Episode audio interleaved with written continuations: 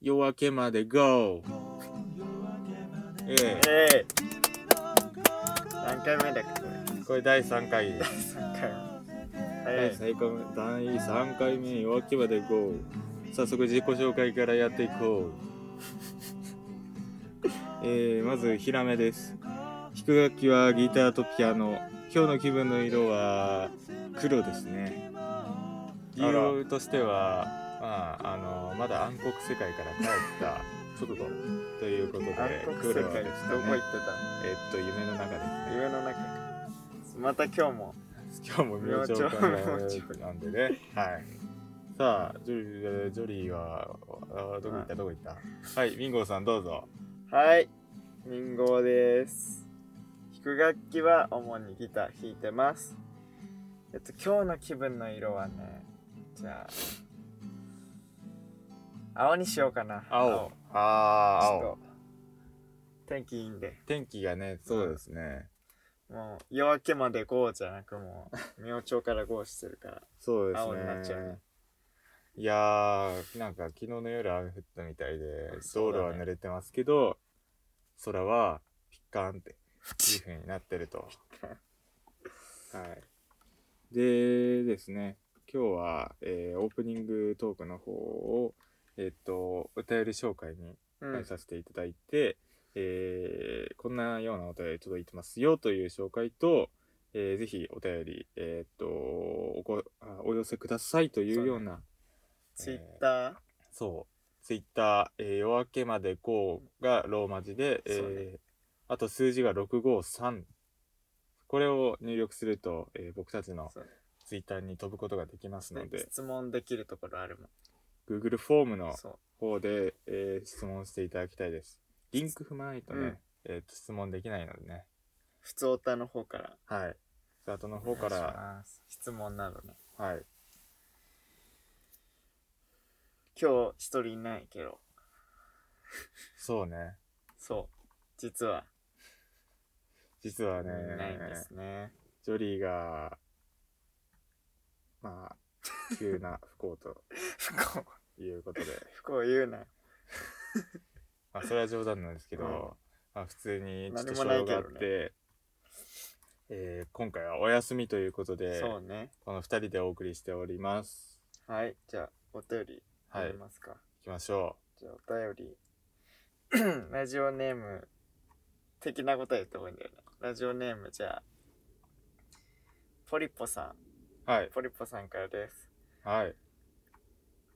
今後やっていきたいコーナーなどありますかおー、なるほど。今後やっていきたいコーまナー。だ3回目だけど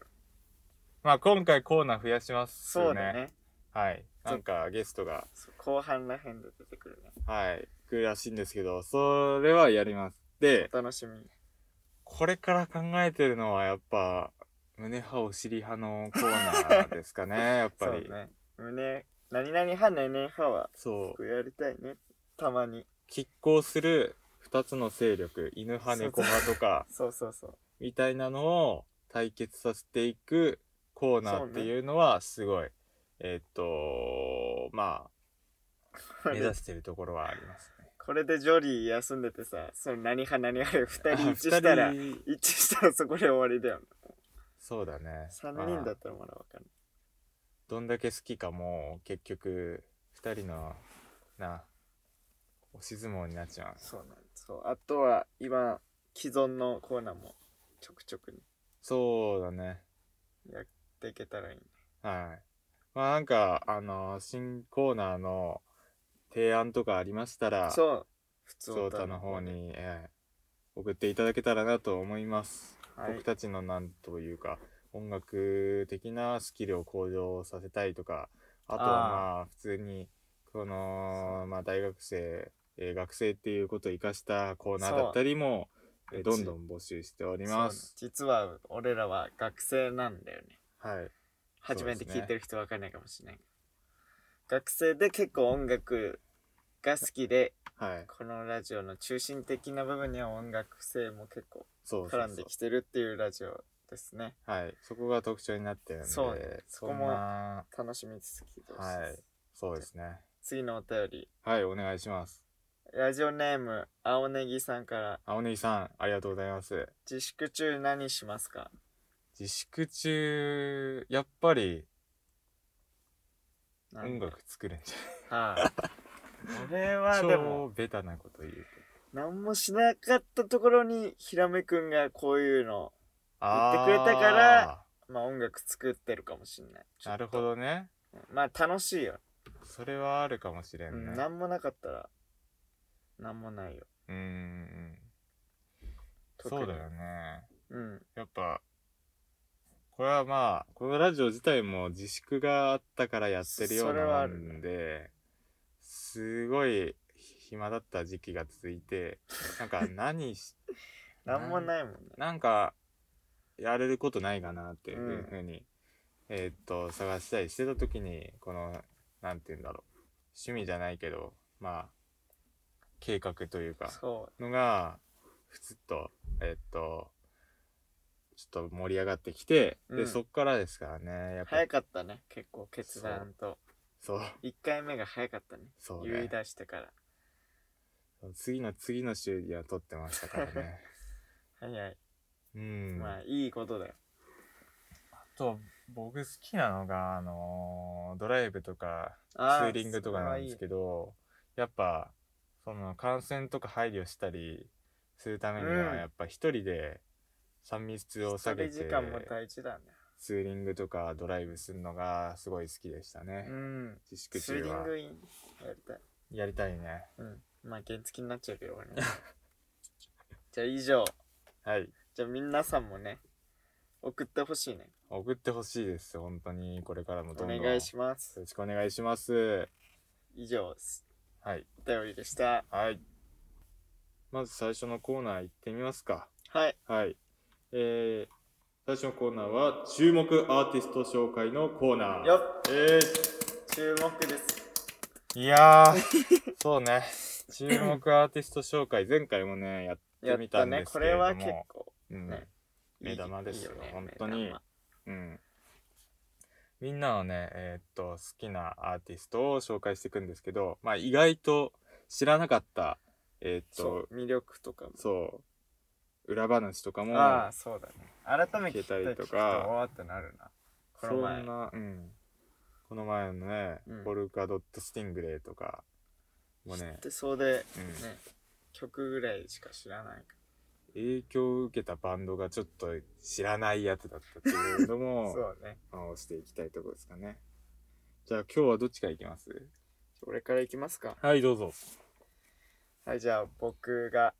紹介し今今日紹介したいのはクリープハイプおおクリープハイプ来紹介したいですこれはまあ日本のバンド まあこっから知らない人もいるかもしれ ない日本のバンドで、はいはいはいクリープって訳されることが多いかなでも俺は普通にクリープハイプって呼んじゃうけど、全部言っちそゃんうなそんな長くないからクリハイとも言わないクリハイってなんかあれこの前ジョリーのなんだっけジョリー言ってあーたポルカドとスティングルポルカドみたいのうんポルカドみたいな、うんクリハイはね今もうまだ会ったことないです じゃあ現メンバー結構まあ編成もあるみたいで調べてみたらはいはい尾崎世界観さんまあこれうはん天才ですねボーカリストのねであとギターの小川ゆゆきちかさんあとベースの長谷川顔なしさんまあ顔なしって面白いなんあかとドラムの小泉拓さうんんの4人から編成されてるはいバンドです。で2001年に結成されたバンドみたいでうんでそっから確かデビューまで結構ね10何年かかったんだっけえー、 8年か12年か結構かまあ忘れちゃったんですけどちょっと下積みそう時下代が長い、ね、積みが長くて結構イライラしてた時期もあったみたいででもそっからドガンとねそうそうきますねやっぱこうデビューまでが長かったみたい下積みが長い人はねあおもろいっすね12年にメジャーデビューってことは12年もかかってるってことかうわそうねーマジかでまあそこから今に結構活躍してるわけですよ、はクリいップハイプさんはそうですねでこのギターのギターボーカルの尾崎世界観さんはえっと小説も書いてらっしゃってええ知そうらんかった2016年から小説デビューもしてるのでうーん調べてみてほしいでうすね、ーんそうですねぜひで僕個人的な話になるんだけど、はい僕も高校時代ギターやってて高校時代ぐらいからうん結構クリープハイプのギタリストの小川さんっていうんだけどうん影響を受けてるっていうかそのおおフレーズ的にも音音的にも結構クリープハイプのその音作りとかうんフレーズも結構影響を受けてるんでこれからね、うんそう作曲コーナーとかあったらその時も注目して聴いてみるとまたそう面ですね白いかもしれませんはいぜひで聴いてほしい曲はまあ最近の曲になっちゃうんだけどこれも「しおり」って曲で、はいこれも結構ね一旦クリパイプってでしおりってわけじゃなくてなんだっけなんか FM802 みたいなグループで、まあ間違ってたら申し訳ないんだけどうんあいみょんとかそのスミカのボーカルの方とか、うん菅氏顔とかへ菅ー氏顔さんとか、あとポーリミテッドサザビーのうん人ボーカルのゲンさんとかいろいろな人があコラボしてしおり歌っててそっからクリープハイプがまたソロでポッて出したみたいなでも作ったのは尾崎さんが作ったんで結結構有名になった曲ですねなるほどねこれは結構親しみやすい曲かもしいれなやいー本当にそうですね、うん入門としてはもってこいですねですできゅ僕が聴いてほしいのはちょっとまあ暗めの曲になっちゃうんだけど「命短し恋せよ乙女」って曲なんだけど結構いい歌詞がすごいというかうーん結構あそうだクリパイプの魅力の一つとしてはなんか文豪みたいな、まあ、小説書くからあ結あ構歌詞にそう言葉遊びとかうもんあるから、そういうところも注目して聞いてほしいいやうーんなるほどねそれは楽しみですないやー聞きたくなってきたねもう どんどん聞いてみてほしいクリープハねイプまあやっぱ言ってたよねギターがねそうすごいですからね綺麗ねそ音がううんあそれがどんどんねこれからの作曲コーナーに現れてくることそうだをねえー楽しみにしていきたいかなと思いますね。頑張ってこうん、さあじゃあ僕の紹介するバンドはパスピエですう。パスピエはい。パスピエっていうのは、えー日本のバンドですね。なるほで、えー、4ピースのロックバンどド4ピーでスなの4ピースでございます。これから4人ご紹介したいと思います。えー、メンバーは、大、これ、大小田夏樹さんちょっと、えーっ と、前回もね、うんあの、人の名前の呼び方間違えてますんでね、ちうょっんと慎重にいきたいと思いますけど、まあ、夏樹さん、えーボーカルの方で、そうだねまあこれ、聞いてもらえばわかる通り、女性の方なんで、ボーカルが女性ボーカルなんですよね。うんまあだから前回紹介したボルカドットスティングレみたいな感じで、えーその他のメンバーは成田羽田さんがキーボードうーんで、えーっとあとは三沢さんとロザキさんで、えーこの3人は男性の方々なんで、うんえーっと女性1人に対しそうてなんだ男性3人のまあ、えーよくある4ピースバンドの構そ成うだとねなんかいうふう多いねそういうのなんか知らんけどただそのな成田羽田さんがキーボードなんでやっぱり、あのーそこでパスピエの色が出てくるっていうのはあると思いますね。結構ねはい、聞いたらわかるかもしれないこれはそうん特徴的だねうでですよまあ活動は2009年から、えーされていましてその後2012年にメジャーデビュー、うんこっちはまあな3年も長いですけどね長いですけど、えーっとまあ結構、えー新人として、えー期待のデビューという感じになったんじゃないかなと思います、完全に想像ですけ どはいでえーっとまあ成田羽田さんが作曲を手掛けてるんですよねでえーこの方がすごい方で東京芸術大う学わすげえでクラシック音楽を学んでたんですよ、クラシック、はい、ええクラシ元ックなはんだクラシックなんですよマジかこのそ方ういうのもギャップというかなんか聞いたらギャップっていうのはなんか面白いねそういうのそうなんですよ知って今から作もってる曲とクラシックは確かに全然違うと言えば違うんですけどそのエッセンスをあの受け継いでる部分も全然なくはないんですよね面白いなこれはちょっとまあピアノとかやってる人だとちょっと面白いかもしれない、うん聞いてみるとでバンド名の由来は成田さんが好きな、えークロード・ドビュッシー、まあ、ドビュッシーなんてねよく聞いたりうするん、と思うんですけど、その、えーベルガマスク組曲の第4曲「パスピエ」から来てるようです、ね そのすごい由来がすごいですよね、かっこよすぎますね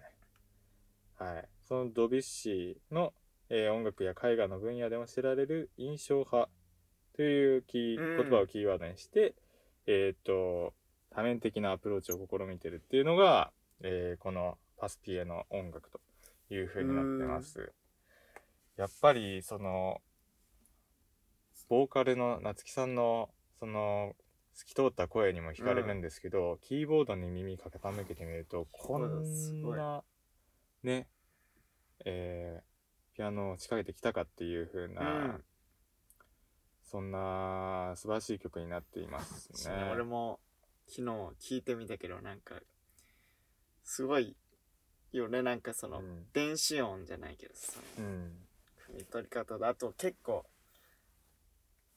ベース的にもそのドラムとベースも結構支えてる感じもしてうんバランス、ちょっと一瞬あれっていうように聞こえるけど結構バランスがちゃんとしてるようね、んいいそ曲うなんですよ。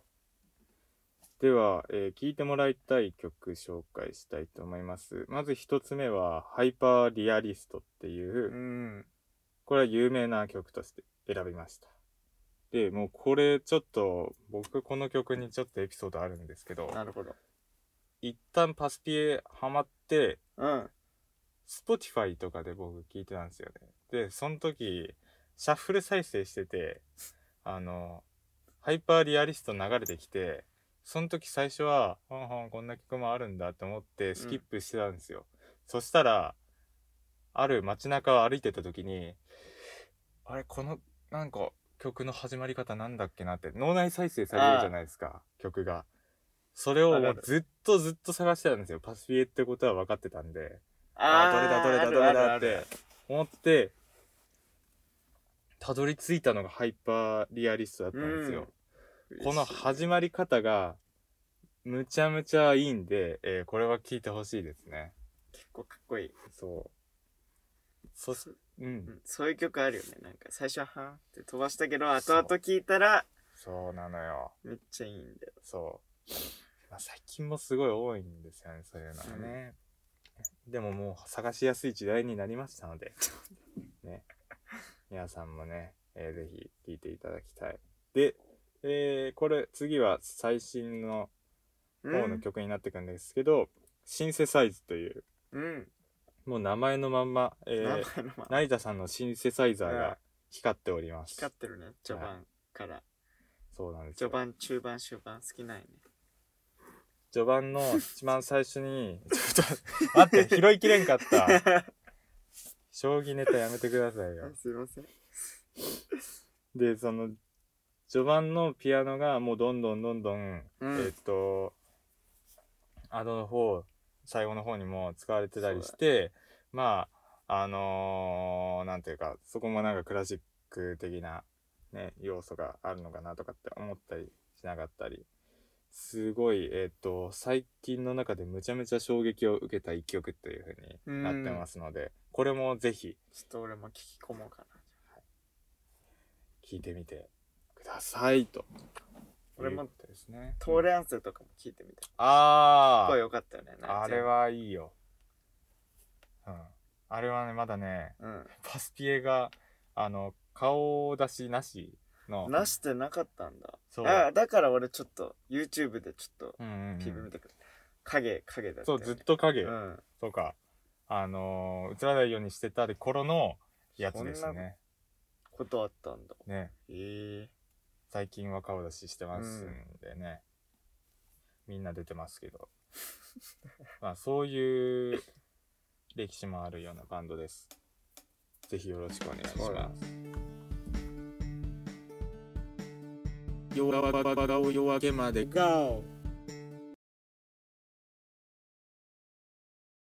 じゃあ話しますか。ちょっと、僕たちの、じゃあね、今日ね、そう、うんジョリーがいないんですよ。そうですねジョリーがいないんで、はいジョリーにまつわる話でもちょっとしようかなって。僕たち、まあ、ジョリーを知っていく上でもね、うんジョ初めてのジョリー的な感じで聞いてもらえたらね。入門書はいで、まあ、これは結構、まあ、前の話になるんだけど、うん中学2年生の時って、まあ、2年生だったかな、うそのんあ1年生だったかまあ、そこは分かんないんだけど、うんみんな多分職場体験みたいなのやったと思うんだよ。ああそうだねうん、職場体験をやって、うんそこで僕料理まあその時ちょっと料理っていうかお寿司が好きだったからああお寿司のもいいかなって思って懐かしいそう,、ね懐かしいでお寿司の職場体験しようかなって思って、うんでまあ1日目そう普通になんかお寿司屋さんでうん教えてもらってまあそこすっごい優しくてうんでまあそこはまあねなんかお寿司も自分で握らせてもらってうんでそれを食べるみたいなうんで、お掃除も経験させてもらって、うんうんうん、床磨きとか。なるほどね。っていうのもやってみたら、まあそこはすごい良かったね、1日目は。うもうん優しくて、てうん亭主も。まあまあこういう前振りがあるからってことはってことなんですけど ね。そう で、まあ1日目の班があるのよ、まあ。4、5人ぐらいの。うん、で、まあ2日目は班が変わったの。変わっちゃうん確か。だ。んそうそう。。で、1日目の班の人には、まあジョリーがいなかったのよ。うん、でまあジョリーもまあ違うところでやってたのかもしそうれないだけど、ね。で、まあ2日目ですよ。で2日目のお寿司屋さんに行くわけ。うんその時ジョリーと一緒だったのかな。うん、ジョリーと一緒で、まあ、そうですよ。みんな想像して通り最悪なお店だ ったと。まあ、1日目行きました。うん、まあ、最初はなんか小難しい人感を出してきましたよ。亭主が。うんうんうん、まあ、最初別にいいやと思って、うん、で、車に乗せてもらって、なんか市場に行こうみたいえー、な。ここまではいいじゃないですか。いや、それはね、うん、で、見せてもらおうと思ったら、まあ、そこまで見ず、なんか、ぽいぽい自分で行っちゃうみたいな、亭主がもう。 自分の買い物がしたいみたいな。結局、まあ、連れて行ったくせに。何の説明もないんだ。そうそこの魚はこうでねみたいなのう。も。そうだえね。ー、で、まあ、帰ってきて、うん、で、まあ、職場体験、いざ、っうん、てなりました。うそんしたら、まあ、僕ら立ってるわけですよ。その一列に。何かうん指示をしてもらわないとうん、いけないから、まあうん、う、ん、わかんないじゃないですか、その、何をしたらいいか。そうね。相手も、相手も絶対勝手にやられたらね。たまったもまんじあゃないですもんね。なんでまあ沈黙が続いたんですか。沈黙はず俺らもずっとあって。で、あっちも、亭主もなんかもう包丁研いで、うん。まあ、準備とかして、何も指示もされず、1時間が経ち、僕らずっと立ってるんですよ。その時うに、んジョリー足の骨折れてたん です。足の骨折れてんのに、1時間ずっと立ってんですよ、ジョリー。痛い、痛いって言いながら。その時足の指折れてた、ジョリーが。なんか、そうね、ジョリー、部活がサッカーやってて、そうね。中学校の時、それで折れた、うん。だった気がするんだけど。で、まあ、立たせられてて。うん。そしたらまあ、先生が見回りに来るわけですようん。その時に、愛、愛先生としときますか。はい。で、愛先生が来て、で、なんか、あれ何もさせないんですかみたいな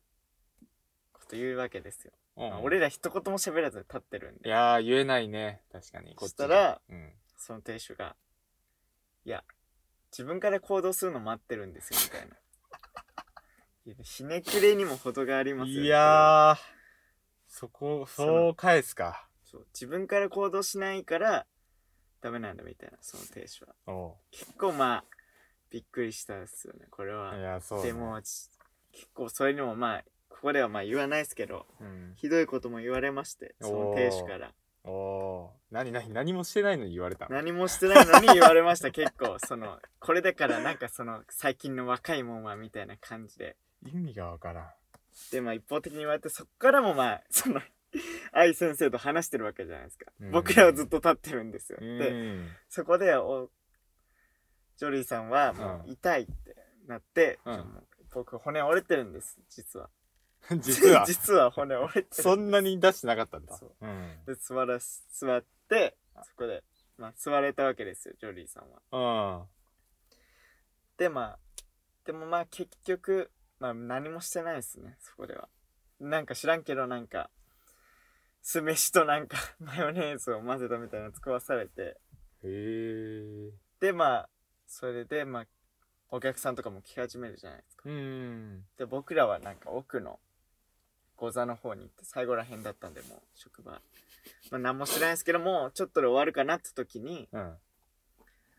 じゃあもう帰ろうってなってうん立ち上がった時に俺ジョリーの 折れた足を踏んじゃったんですよギュ ッてそしたらもうんううーってなってそっからまたジョリーが「お前覚えとけよ」みたいなこと言われて「お前覚えとけよマジでもう覚えとけよ」って言われて脅迫されましたジョリー にそこでもう悪い、悪いのはそうなんていうか、ミンゴじゃなくて、もうその寿司屋ですから。でそこでまあその日は終わりましたでまあまあもうそれで次の日うんが「これやべえわマジあそこ」つって。うんうんそこはやべえっつって、うん前のところめっちゃ良かったのに、うそのん。差がすごすぎてすごすぎてね。でそっから結構もう忘れるくらい時が経って5年とかうん。でなんかそういうところ確かあったなって思って、うんそういうやばいお寿司屋さんうん。近くにでちょっと横通ってみるかみたいなうん。思って車も運転できたんでうん。通ってみたら潰れてたっていう話でした しゃあシャーじゃあそういう展開。 そうそうそう潰れてたってまあそうだろうなって思って絶対喜んじゃいけんのよねそう。潰れてましたいや、まあ、ねあお客さんにどうだったかは分かんわないかけんど、ないけど潰れて、まあ、そういうとこもあったんだろうな。ねそうまあ、別に、なんか厳しい世界だからって、そういうのを伝えたかったんかなとも思ったけど、うんちょっとね、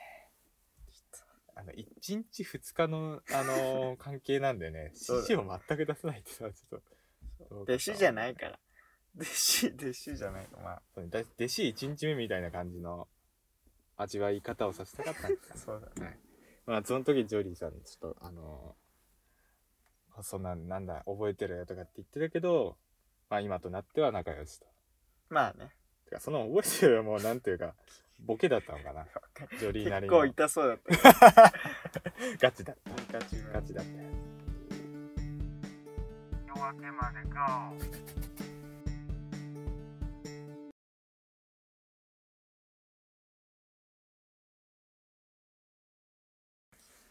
マンティーおばさんの質問相談室はい、ここではゲストを呼びたいと思います。マンティーおばさんどうも、マンチー です。そうなんです。このコーナーでは、マンティおばさんという、おば、 マンティと、マンティおばさんという人をゲストにお呼びして、お悩みを、皆さんの迷える子羊たちのねうん、お悩みを聞いてもらおう、そして解決したも、解決してもらおうというコーナーです。決してひらめくんではございません。ひらめくんは今ちょっと編集作業にね、追われてますんで、マンティおばさんさんと今日は対談ということで、頑張ってる子いたわね。お願いします。今日はよろしくお願いしおます。願いします。早速、お悩み相談室ということで、このお悩み相談室というのは、Google、そうですね、Twitter の Google から、ホームからそうですね、その、普通オタとは別にお悩み相談室というところでお悩みをお寄せいただいたら、マンティおばさんさんが、 おばさんさんってなっちゃったけど、解決してくれますので、はい、じゃあ、早速、一人目の迷える子羊。はい。お便りを読んでいきたいと思います。ラジオネーム、蛍光灯さんからです。 緊張してしまうと、咳が出てしまいます。そ今の時期では、とても、申し訳ないことであり、そうね。大変なことなので、どうしたら咳が出なくなるでしょうかそうね。やっぱ り。そうね。そうなんですよ。これ即興で満点おばさんさん、毎回答えていただきますので、そこもね私、お楽しみに。 IQ120 なんて、素晴らしい解決法をお届けしたいんですけども、ベストのね、お願いします。咳が出てしまうのはしょうがないと思うんで、 なるほど。その申し訳ない心というのをそ払うか拭させてあげたいの。今のご時世、咳をするのはとてもはばかれると思うの。そうですね。なので、咳をしてしまうのはしょうがないから、 はい。押し殺すしかないんじゃないか。押し殺す。 なるほど。あ、そん、押し殺すと。あの、ちょっとサイレンサーをつけるというかね、なるほど。腕でね。うん。ちょっと緊張しちゃうのもね、うん咳しちゃうのもしょうがないから。学生ということなので、集会とかですかね。いやー、なるほど。それはちょっと、そうですね。そこでしくったらもう、おしまいですおしかまらいね。はい。連発しないように押し殺すしかそうない。ですね。これこう私の経験上、押し殺すと連発してしまう。一回それけ一気に出した方がいいですから、ね。い一やー発で終そわうらねせ。るみたいな。はい。それかもう、あの、発言する際に、大声で発言してもらって、 あのああ、なるほどご。意見あるんですかというようなね、積極的な生徒。そうね。あの、ごまかすといいかもしれませんね。はい。はい。よなるほど、けこ父さん。参考にしてみてください。ろしくお願いします。じゃあ、二人目の迷える子羊様のどうぞ。お悩みですね。ラジオネーム、青葉さんが。はい。大学生です。あ、大学生の方ですか。まだサークル活動が始まっていません。えーサークルに入りたかったのですが、全然始まる気配がなく、私はどうしたらいいでしょうか。そうね。まあ、私、IQ120 なんでね、満点おばさん、よろしくお願いします。天才的な解決法を今思いつきました。それはね、 なるほど。自分で作ればいいんじゃないですか。自分で。なるほど、 自自分分ででサー作っクちゃルを立ち上げればいいんじゃないかしら。う。でも今、新入生とかもでも結構、サークルとか入れない人とかもいらっしゃいま入すけれど。なくて迷われてる方もいらっしゃるでしょうから、なるほそのど。方々を集めて、自分のやりたいことをやればいいんじゃないかしらね。もう被ってても関係ないと。そうね。既存、既存の既存のあっても知らね え既って。存のやつの派生でもいいんじゃないかしら ね。やっぱり、自分たちが思うようにやるっていうのがね、なるほど。いいのかもしれないわね。そうですね。おばさんも参考にしてみてください。よろしくお願いします。マンティおばさん、ありがとうございました。ありがとうございました。以上、マンティおばさんのお悩み、質問室でした。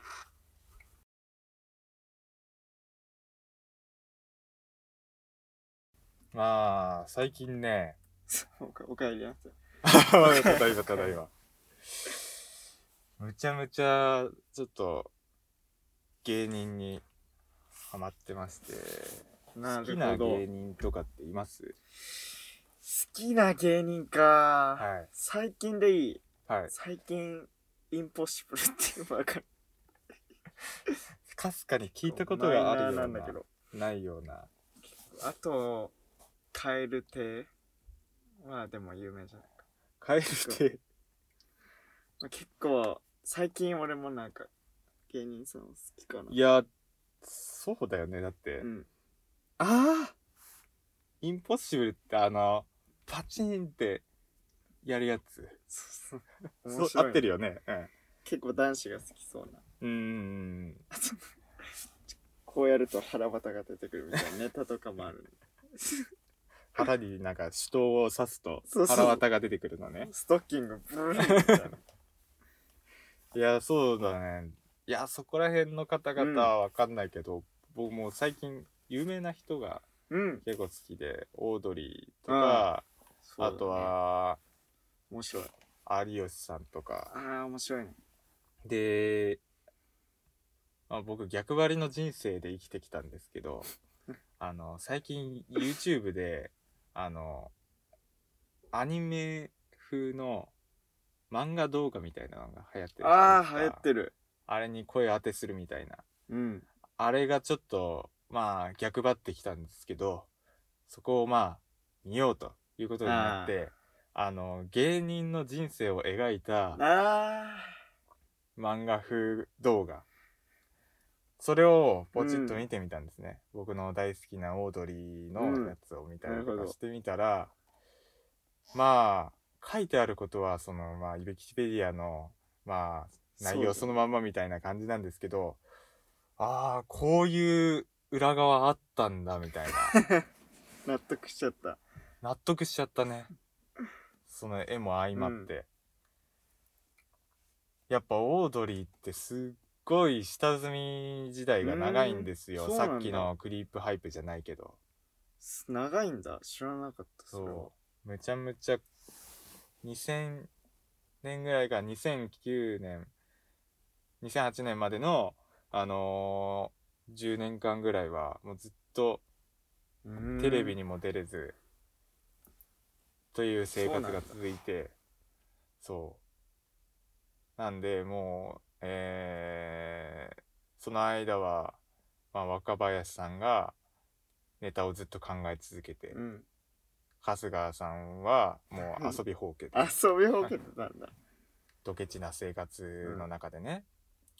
そんな感じの、えー、と日々だったらしいです。はい踊りか。あとは、まあ、我らがサンドウィッチマンうん。さんの動画もあって、もうそれもちょっともう感動的でしたね。やっぱり。後から見るのいいね。そうね。売れた後。うああ、こんなんだったんだ。。いや、本当にそう。うん。それもね、やっぱり苦悩の人生をうん。描いてくれてってるんですよ。そのサンドウィッチマンが始まったきっかけとかもね、面白いんですよね。うん。あれ、どっちの方が先に芸人になりたいと思ったと思います当てちゃったらどうしよあの伊達ちゃん か、う。見た目からしたら、どっちだろうね。トミトミーちえ、せ、正解なん ですけど。 ーいや、普通は伊達ちゃんっていうよね。いやー、そうね。うん。というか、あの、伊達ちゃんは逆にあの見た目して、あのー、むちゃむちゃ正統派のサラリーマンになろうとしてたらしいんですよね。そうなんだ。なんだけど、そこ をトミーが誘いまくって、うん。引きずり込んだっていうこの世界にで大ヒットうん。してはいしてまよすかった。そうよかったいよかっや本当に宮城県民からする とよかったなんですけどそこまでもやっぱりあの全然あの結果出せない時期が続いて、で本当にあの誘った方のそうだよトミーさんはもう心苦しいですよね、うんやっぱり苦しいね。ヒットしない人生、うんあのサラリーマンやってたらうん。もっといい生活させてあげられたのになもう結婚もさせてあげられたのになっていうような、なんかそういう苦悩がうずめいたりしてやっぱりもう解散しようかみたいなうん。話になったりするんですけどやっぱそこは伊達ちゃん止めるんですよ。いうん、止めんだ。やまだまだやってみようよっていうふううにん。優しいそ。れももうそういう思いがうずめいた後にアマプラで配信されてる m 1を見るとうん。もうやばいですね。やばい。俺もそういうの好きだな。 そういうの、裏、裏を。うんなんか M1 の裏とか好きだ。うーんうんうんそうね敗者復活からそうそうどう上がっ決勝まで上がってきたかみたいなのもねオードリーのさうん YouTube にこれも上がってたんだけどさ、うんそのなんだっけ最初のインタビューみたいなうん決勝ですけどどううしますかみたいな最終決戦ですけどみたいん、うな、ん、自信なかったらここにいないっすよみたいなこと言ったのよねあれがかっこいいでもうラジオで何年後かに若林が、うん俺がネタ書いてんのにあんなこと言いやがったみたいなこと言ってでも、 うんツッコなミんかなかっ春日の顔がマジだったからたうん言えなかったみたいなのうん言ってたね本当のあの時の一瞬だけは本当にマジだったからうね、んそういうのもねいいよねうん顔顔もっていうね裏話が聞けるんですよねう、んそのラジオとかでもなんでちょっとのめり込んでっちゃうんですよね奥に奥に奥へ奥へとうん行ってがあるからな本当に戻ってこれなくなってうんうんうん ねえ僕らのねそういう人生を歩みたいなーなんてね思っいやた思りっしてちゃうねうんほんと難しいっすよこの決断は、なんか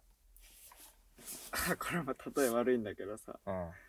めっちゃ親が金持ちだったらそういうことやりたいなと一生思ったそのもあーう別に失敗しようがうーんまあそれじゃ意味ないんだろうけど失敗しても別にただまあいいよなんだったらいいなとチャレンジできるほどの最初に資本があるってのはでかいよねやっぱりいい機材変えたりうんいい人との出会いを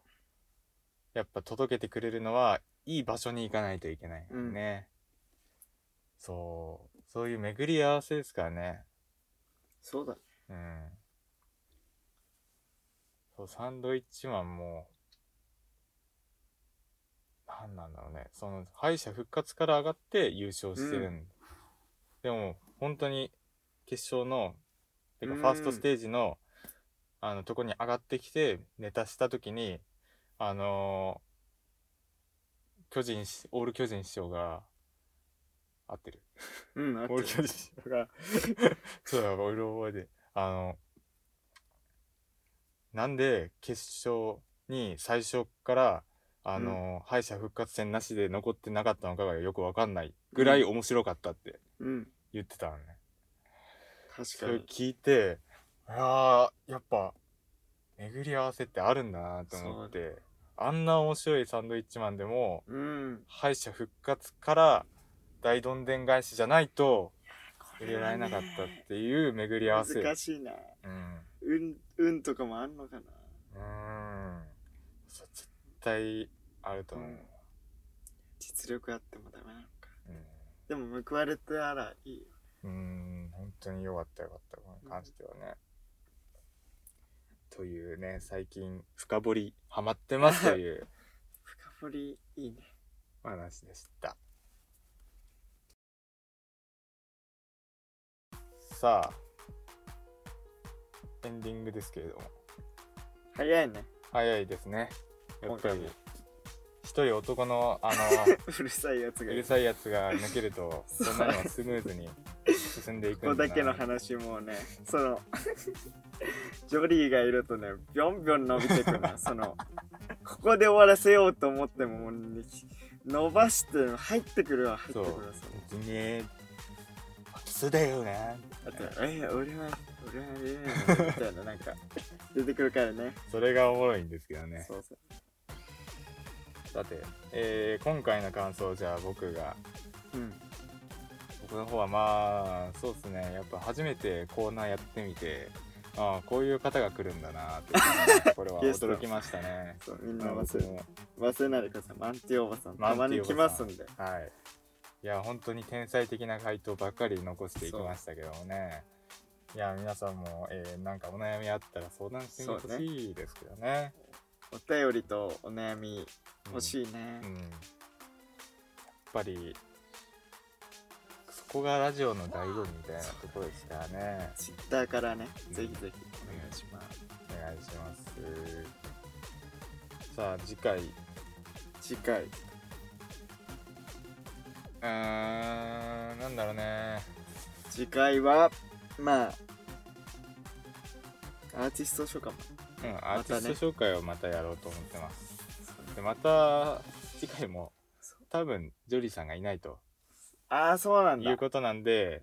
なるほどコンパクト放送にコンパクト放送コンパクト CU 軽くね聞といいてうほこしいとでにすなねると思いますでまあ作曲はまあできたら持ってきたいけどできたら、まあまあ、どんどん上げていきたいねここは曲に関しては気分が乗ったらということになりますからね3人の場合もあるし2人の場合もあるし1人の場合もあるとうんそうだから3人っぽいって出たらもう奇跡ですよこれそはうですよその回に巡り会えたはい人はもう奇跡ですんで、はい楽しみにしててほしいですねそうででは今日のまとめいきますかじゃあ僕がお願いしま「ラジオって深い!すおーラジオって深いなるほど、」その深掘りハマってますしなるほどねやっぱ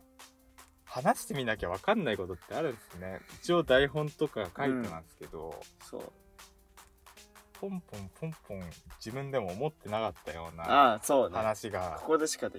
出ないのもあるし、出てきますからね、うん深いですねまあでも結構3人じゃなく2人にしては結構長いんじゃないですかそうね、うん、頑頑張りましたよ、張りましたよ今日は本当にまうんあ、楽しかったですはいありがとうございましたということでこれでお別れとなりますはい第3回「はい夜明けまで GO」でしたはいさよならさよさよななららさよなら